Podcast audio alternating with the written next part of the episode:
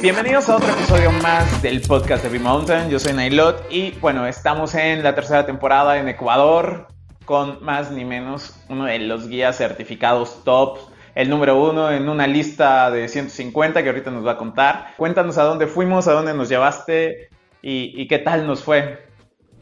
Eh, bueno, pues saludos para México.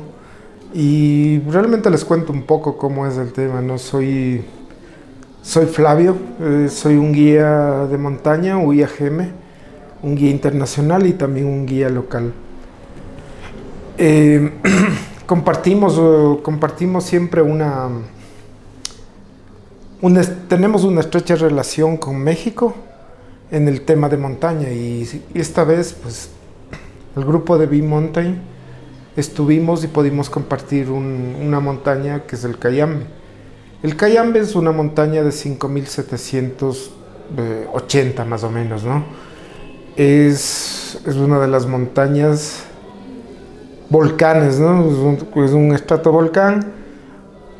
que es, es, un, es un nevado con, con un glaciar bastante grande.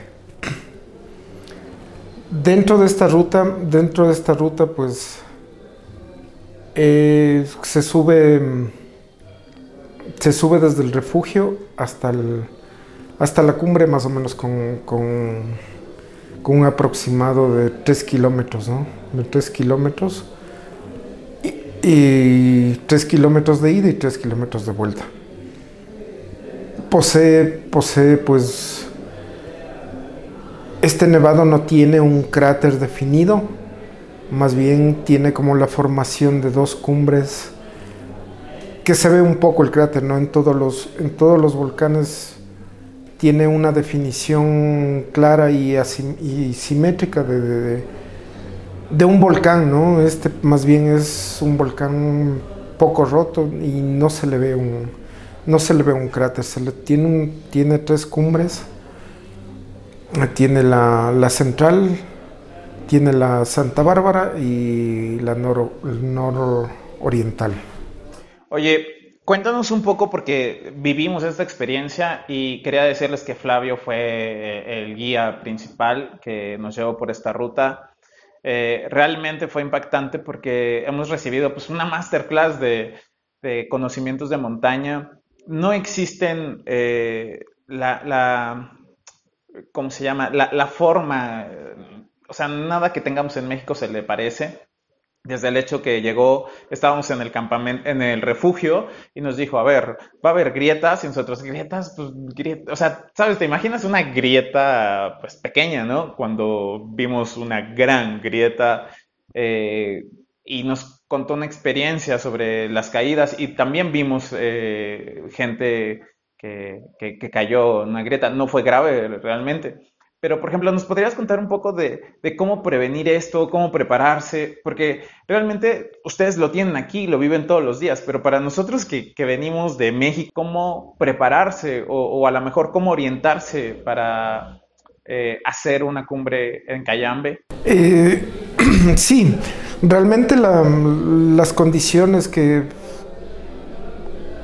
con estos intercambios que siempre tenemos con con México pues siempre se sorprenden un poco, ¿no? De, del tema de las grietas. Las grietas realmente son un, uh, son un espacio en el glaciar que, hay que tomar muy en cuenta, ¿no?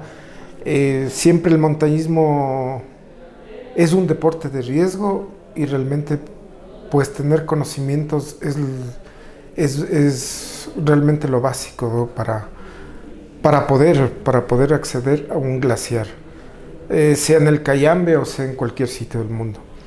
Y creo que en el Cayambe, en el Cayambe, como lo hemos visto, realmente pues hay muchas, hay muchas grietas, lógicamente están, están escondidas, están dependiendo de las nevadas, pues lógicamente eh, están con ciertos, con, cierto, con cierta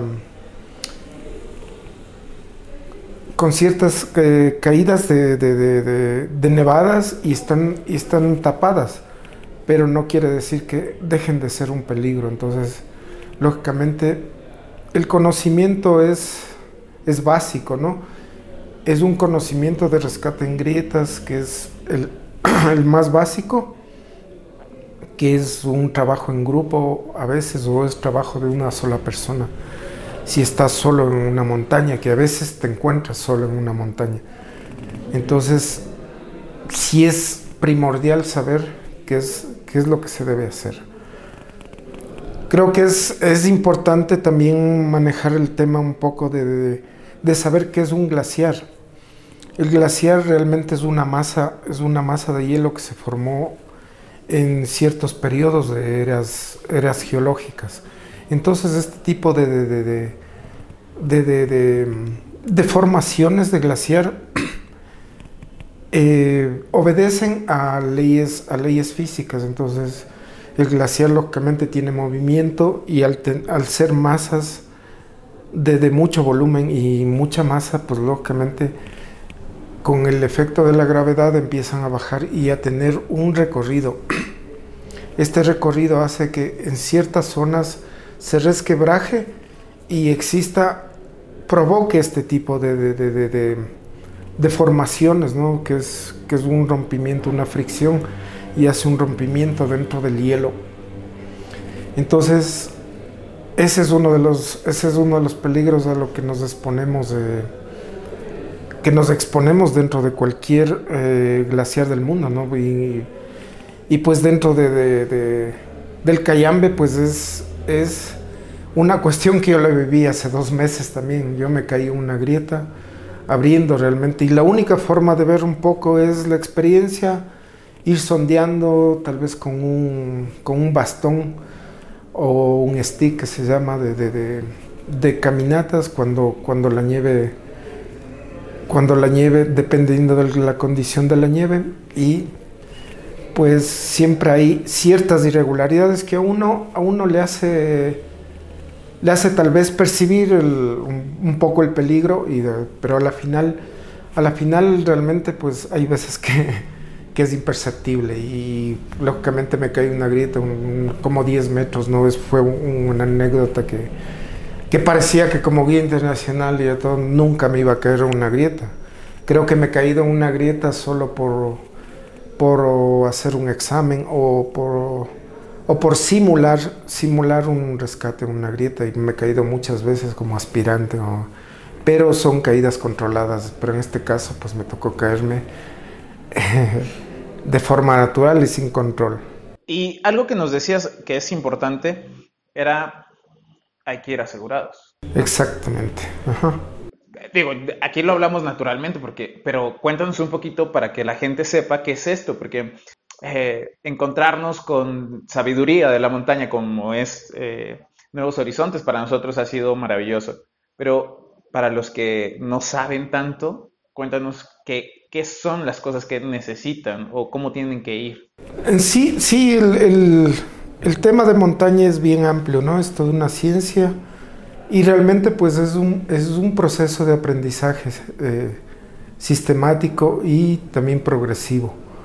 En realidad pues eh, el tema del, del, del aprendizaje aquí en Ecuador se lo está normando bastante, sé que en otros países, he visto México, Guatemala, pues ya tienen conocimientos, lógicamente el terreno, el terreno es muy importante dentro de eso, ¿no? Y eso creo que solo las personas que salgan a un glaciar realmente y, y tengan esta experiencia, pues lógicamente lo van a entender. Si no, realmente es un poco difícil percibir ese, percibir ese, ese, conocimiento, tal vez es pero creo que dentro de, la, de, dentro de las escuelas, eh, aquí realmente están bastante, bastante, bast, es bastante complejo, ¿no? Desde, desde, creo que el organismo rector es como la UIAGM a nivel mundial, luego viene pues la Asociación de Guías, luego viene pues la EEP, que es una, que es una formación de clubes, a nivel de clubes de todo el Ecuador, y realmente se forman escuelas, ¿no? Se forman escuelas, creo que una de las escuelas que se debe seguir, pues como progresivo, es desde saber cómo, cómo realizar un campamento, cómo orientación, el tema también de técnica y manejos de manejos de, de, cuerdas y técnicas, técnicas de escalada y lógicamente de ahí viene un abanico de, muchas cosas que, que, se debe aprender. Y en Ecuador es bastante, es, está bastante constituido el tema de, del aprendizaje en montaña y creo que es, creo que cada vez que vienen eh, más montañeros acá de, todos los países, pues es importante, pues